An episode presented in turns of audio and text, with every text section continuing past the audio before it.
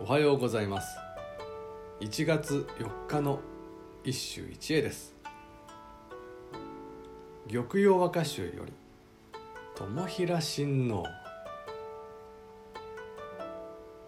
一目さえ霜枯れにける宿なれば糸戸有明の月ぞ寂しき。一目さえ霜枯れにける。宿なれば糸戸有明の。月ぞ寂しき。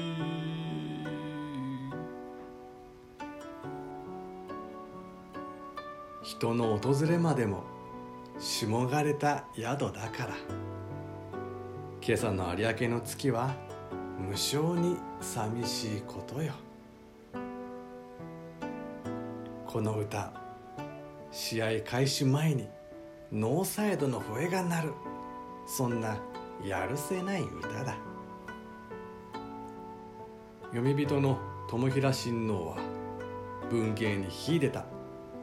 村上天皇の第七王子。玉葉集に取られているが彼の掛け言葉を主観に交えるなど極めて古今風の理知的な歌だ。これがなぜ写実を胸とする玉葉に取られたか。霜と月夜に寄せるピュアな恋。二重三重に重なる淡白い風景に。きっと玉葉の選者たちはときめいたのだろう。以上今日も素晴らしい歌に出会いました。